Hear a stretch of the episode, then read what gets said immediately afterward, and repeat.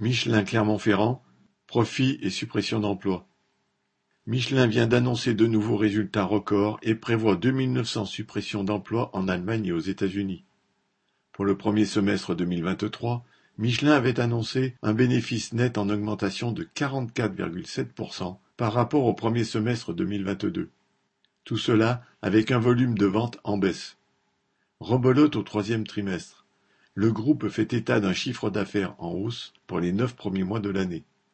Cela lui permet non seulement de dépasser le profit record de 2022, 3,4 milliards d'euros, mais aussi de revoir à la hausse ses liquidités disponibles qui s'établissent à 2,3 milliards d'euros.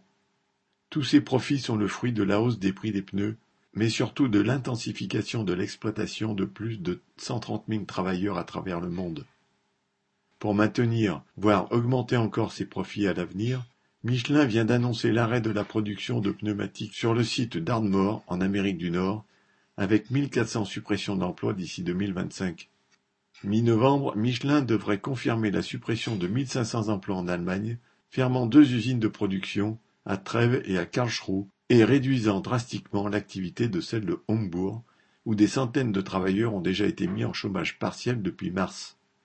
Rien que pour cette usine proche de la frontière avec la France, où 40% des salariés sont des frontaliers, 800 emplois devraient disparaître.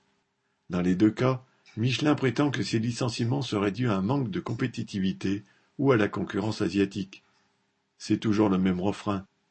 Mais, quels que soient les motifs invoqués par la direction, pourquoi les travailleurs en feraient-ils les frais?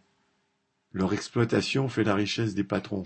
Il faudra imposer que les profits accumulés par le groupe permettent de maintenir tous les emplois en répartissant le travail entre tous, sans diminution de salaire. Correspondant Hello.